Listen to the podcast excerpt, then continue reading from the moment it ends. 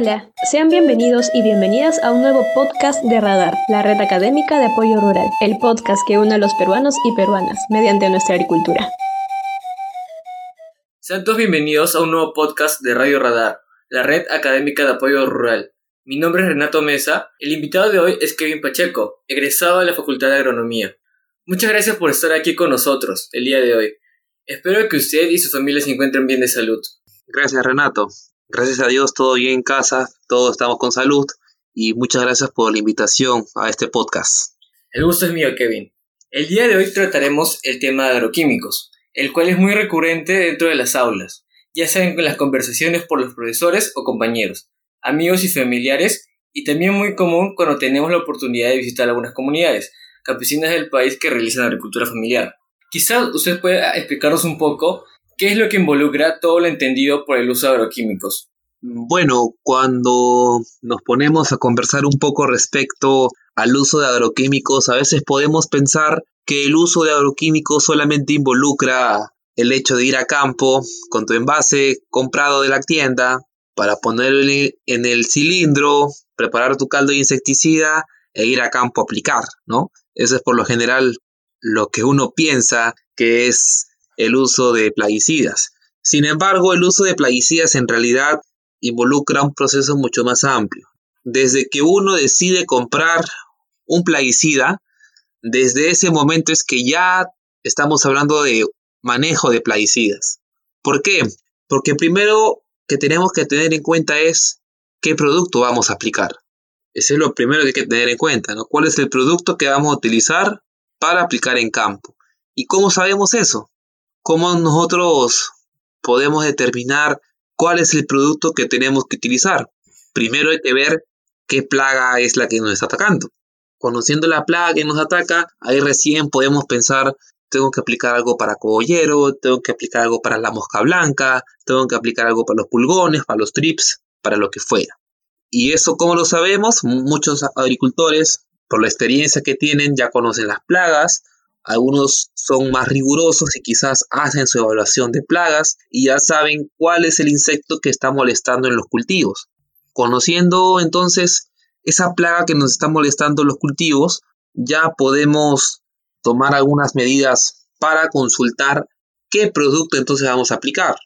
Lo que la mayoría recurre a hacer es irse a la tienda, se va a la tienda y le dice al vendedor qué producto le aplico al campo tengo cogollero, ¿qué producto le aplico?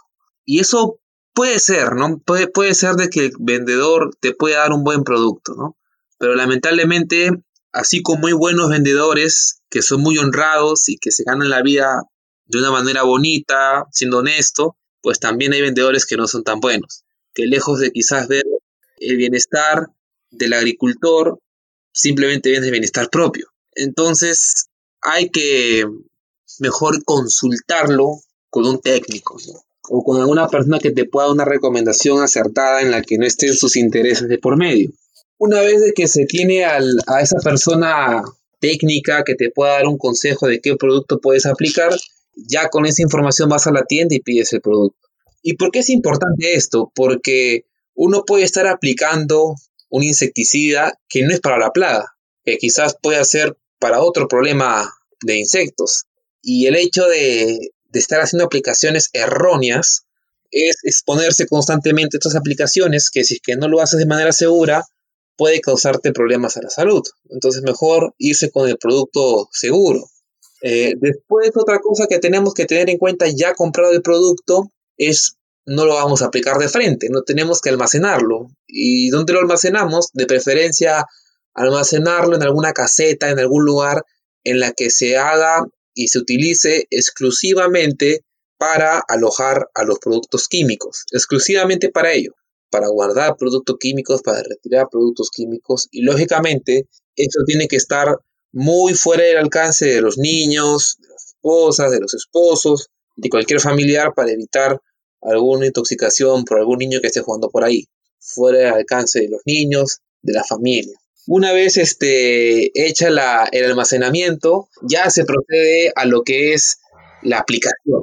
Eh, se va con el producto, se revisa, antes de almacenarlo, se revisa que el producto esté sellado, se lleva el producto al, campo, se hace el cilindro o, la, o en la mochila se hace la preparación con el agua, con el insecticida y se hace posteriormente la aplicación. Para realizar este, eh, esta aplicación es necesario contar con una indumentaria de protección, porque es la indumentaria de protección la que nos va a proteger contra los efectos perjudiciales de estos productos. Entonces hay que hacer eh, alguna inversión ahí para comprarse alguna indumentaria especial, hacer la aplicación en campo y finalmente el control, ¿no? Ya después de hacer el control, lo ideal sería hacer alguna, algún tratamiento con los envases, ¿no? El tratamiento que se recomienda es el triple lavado, ¿no? Que consiste en ponerle agua a la botella de insecticida que está ya vacía, sacudirla, agitar y esa agua ponerla en el caldo de insecticida. Repetir ese proceso tres veces y después desechar el envase haciéndole algunos agujeros, destruyéndolo para que después la institución que esté encargada de recoger estas botellas o copiarlas pueda hacer después el proceso de llevarse las botellas, ¿no? En sí todo eso involucra el, uso correcto de, de, agroquímicos, ¿no? Desde que tú lo compras hasta que te deshaces de la botella o del envase. Ahora, ¿qué nos puedes comentar sobre los tipos de productos y los ingredientes activos? Bueno, hay diferentes productos, ¿no? Eh, con respecto a los ingredientes activos, estos, eh, hay, muchos que algunos lo conocen, ¿no? Bueno, la mayoría lo, conocen en realidad por los nombres comerciales, ¿no? Eh, los conocen ahí su, su Lancer, conocen su, su Lagnate, ¿no? Conocen su Furadán, ¿no? Conocen diferentes nombres de productos, pero los productos tienen una materia activa, ¿no? O un ingrediente activo. Y ese ingrediente activo eh, va a estar en muchas marcas, ¿no? Es como cuando uno va a la tienda y va a comprar leche, va a encontrar leche Gloria, leche Laive, ¿no? Diferentes marcas. Igual con los productos, ¿no? Una cosa es el nombre del producto y otra cosa es el nombre del ingrediente activo. Ahí están los, famosos metomil, los famosos clorpirifos, que vienen en diferentes marcas y en diferentes presentaciones, ¿no? Por ello es importante contar siempre con un técnico que te pueda dar la recomendación, porque él te va a recomendar el ingrediente activo que deberías aplicar, muy aparte de la marca, ¿no? Te va a decir el ingrediente activo que va a funcionar contra la plaga, de manera que ya tú ves cuál de esas marcas es la que vas a adquirir. Claro, ¿no? Eso a veces de los productos y los nombres comerciales puede ser veces un poco confuso, porque hay bastantes en el mercado, pero como que tenemos que ver y ser conscientes de cuál es el más eficiente y cuál es el más adecuado, no es como tú dices, no es aplicar por aplicar, o no es como que guiarnos de lo que nos dicen los vendedores, ¿no? Claro, por ello yo podría recomendar a, las comunidades acercarse a su alcalde, ¿no? Acercarse a su alcalde y, pedirle que por favor la, la, municipalidad o la comunidad pueda traer quizás una persona que enseñe a los agricultores a revisar las etiquetas, ¿no? Porque revisando las etiquetas ellos van a tener información de qué ingrediente activo tiene, y qué cuidados hay que tener con ese producto, ¿no? Para que así no solamente se dejen guiar por lo que les dice el vendedor, sino que ellos puedan revisar la etiqueta y dice, no, esto no es lo que me está vendiendo, es otra cosa, ¿no? Eso también podría apoyar bastante. Claro. Ahora hablando un poco de los, la seguridad, ¿no?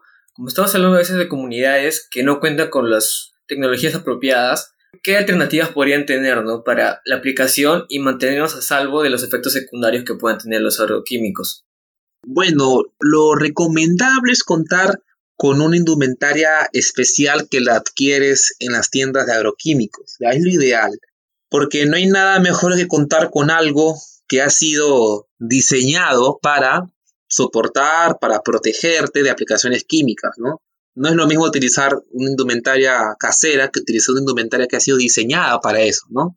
Y si ponemos en una balanza, ¿qué vale más? ¿Hacer un gasto de dinero adicional o vale más pasar más tiempo con los hijos, con la familia, con los seres queridos, ¿no? Y la salud, que ahora que tenemos esta, esta coyuntura de la pandemia, ahora se valora más lo que es la salud, ¿no?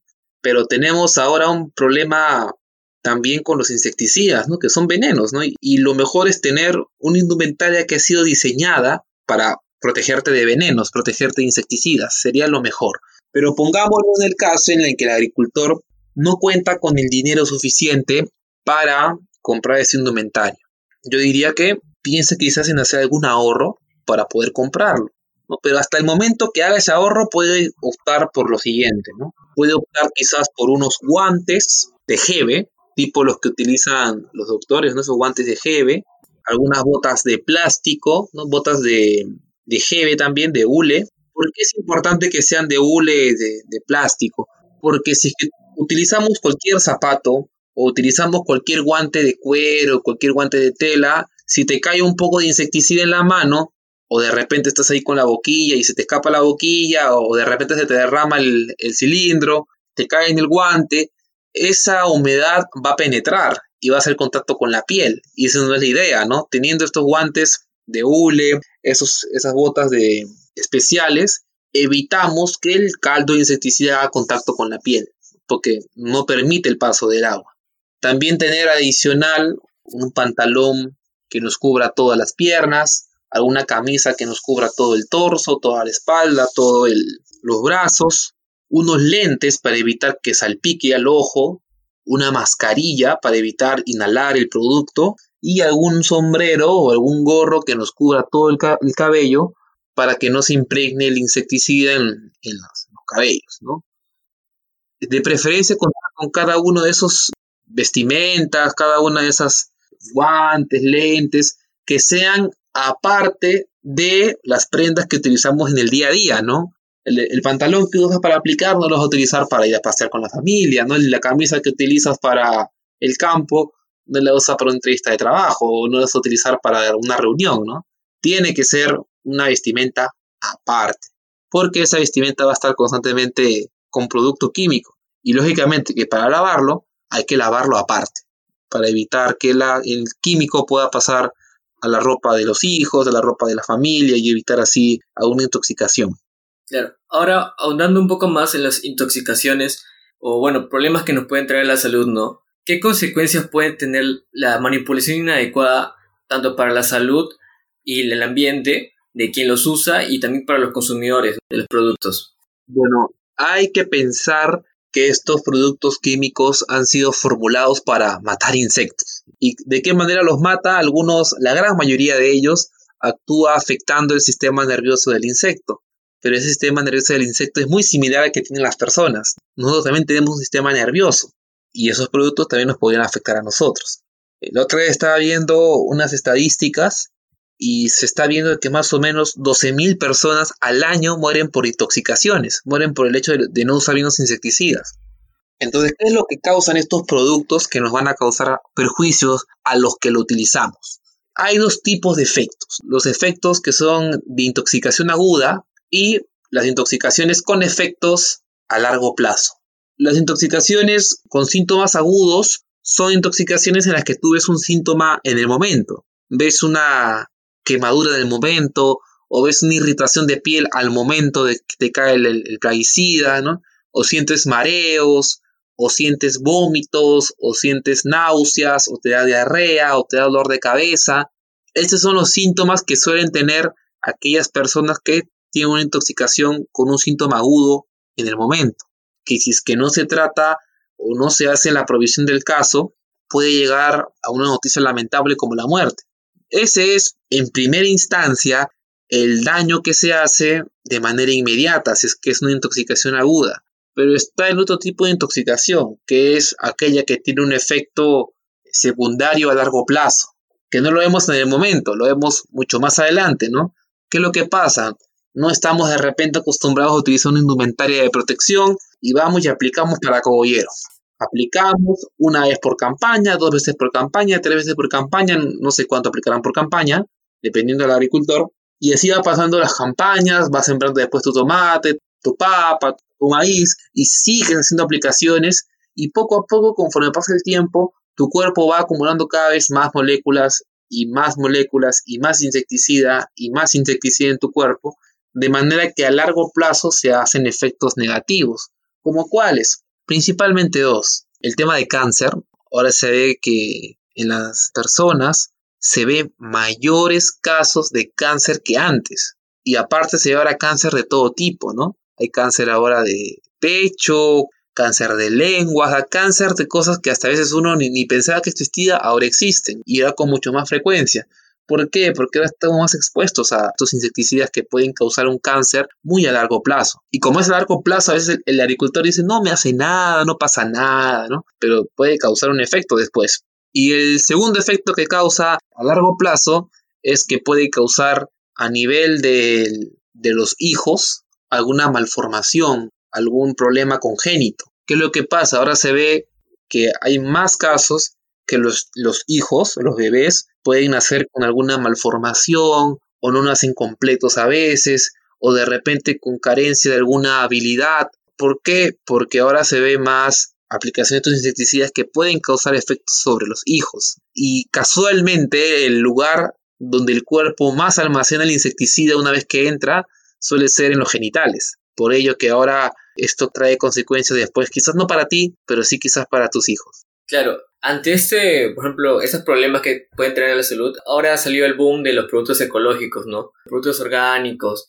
y esto ha entrado al mundo de los pesticidas, ahora salen los pesticidas ecológicos. ¿Qué nos podrías comentar sobre ellos? ¿Tienen la misma eficacia, el mismo rendimiento que los productos convencionales? Y si es así, ¿qué tan conveniente es usarlos con el tema de los costos? Cuando uno va a comparar un producto químico con un producto ecológico, tiene que tener en cuenta tres cosas, ¿ya? Tres cosas. ¿Cuánta plaga tengo en el campo? Tiene que tener en cuenta el costo y tiene que tomar en cuenta la eficiencia, ¿ya? Empecemos por la eficiencia. Lógicamente que un producto ecológico como un extracto vegetal, como un aceite quizás, o alguna, algún producto de la línea orgánica, lógicamente que ese producto no es un químico. Entonces, uno puede pensar de que el producto ecológico no funciona, porque no es tan eficiente como el químico. Y si es que lo analizamos así, puede ser un poco injusto. Y ahí vamos a la otra parte.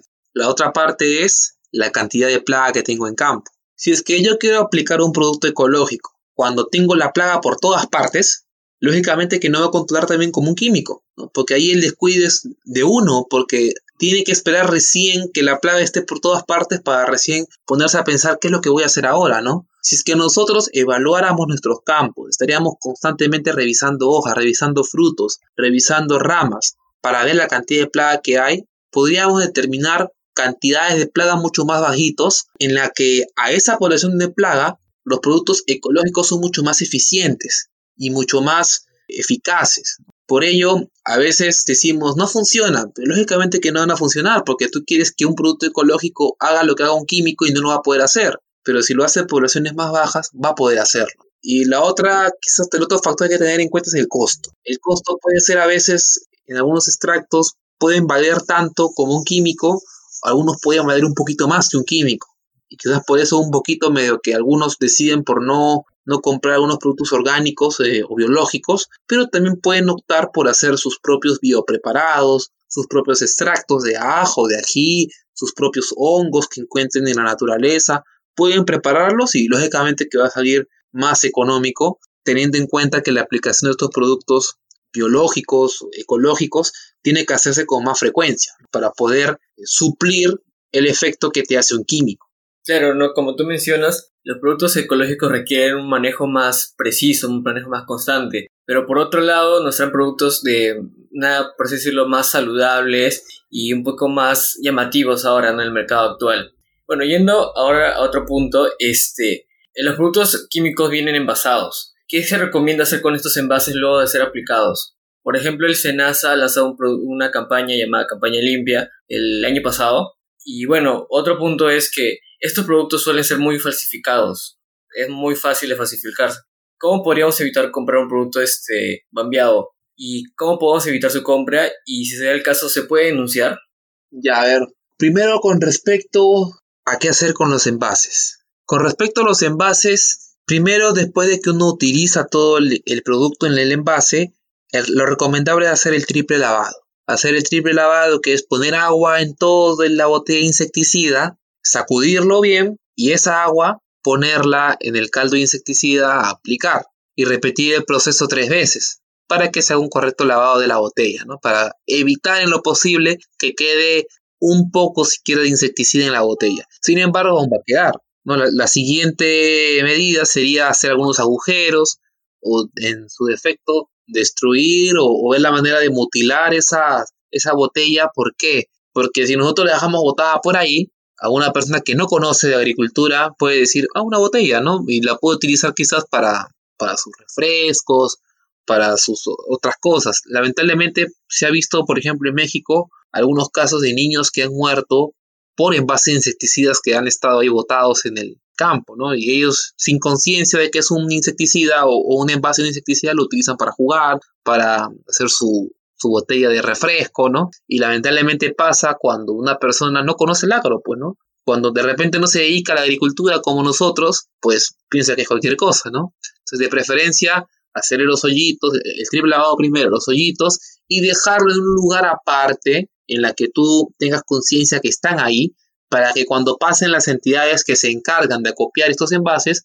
puedan acopiarlos y puedan hacer después el, el respectivo manejo con esos envases. Después, pasando a lo que me comentaste de la, de la falsificación, por eso es importante que, que, se pongan de acuerdo esas entre comunidades para que puedan traer algún técnico a la comunidad que les pueda explicar eh, el tema de las etiquetas de los productos químicos. Porque si es que nosotros leyéramos la etiqueta del producto químico, vamos a ver de que aparece la marca, ¿no? Aparece el, el ingrediente activo y también aparece un número de serie que dice Senasa, Senasa y aparece un número de serie. Ese número de serie corresponde al número de registro del producto, ¿ya? Si es que el producto cuenta con ese número de serie, es porque el producto está registrado en Senasa y tiene los papeles en línea para poder comercializar porque se tiene aval de que el producto funciona, de que el producto tiene los papeles en regla. Si es que el producto no tiene este número de serie, entonces no está registrado en Senasa y no se podría tener garantía de que tenga los papeles en regla. Entonces podríamos hablar de una posible adulteración. Entonces por ello es importante comprar algunos productos de empresas registradas, de empresas serias, para asegurarse no ser pues, sorprendidos con algún producto falsificado. Ya.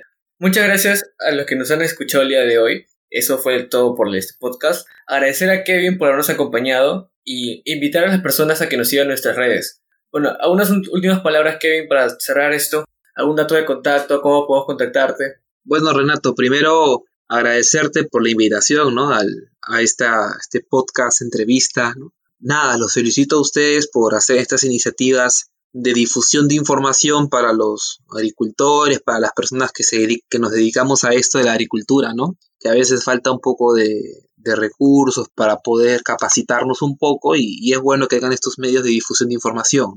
Gracias Renato por la invitación de a, estar aquí presente con ustedes, compartiendo lo poco que podemos saber y quizás para las personas que están interesados un poco en la información que he brindado, quienes habla es Kevin Pacheco, agrónomo de la Universidad Nacional Agraria de La Molina. Actualmente me encuentro estudiando una maestría en manejo integrado de plagas. Yo tengo también mis redes sociales en las que me pueden seguir, me pueden contactar en la que doy información de algunos, algunos eventos que realizo, algunas capacitaciones o algunos estudios que realizo. Si están interesados, pueden buscarlo por ahí. También pueden contactarme por ahí. En mis redes sociales me encuentran en Facebook como sanidad-kevin Pacheco y en Instagram me encuentran como arroba sanidad.kevin Pacheco.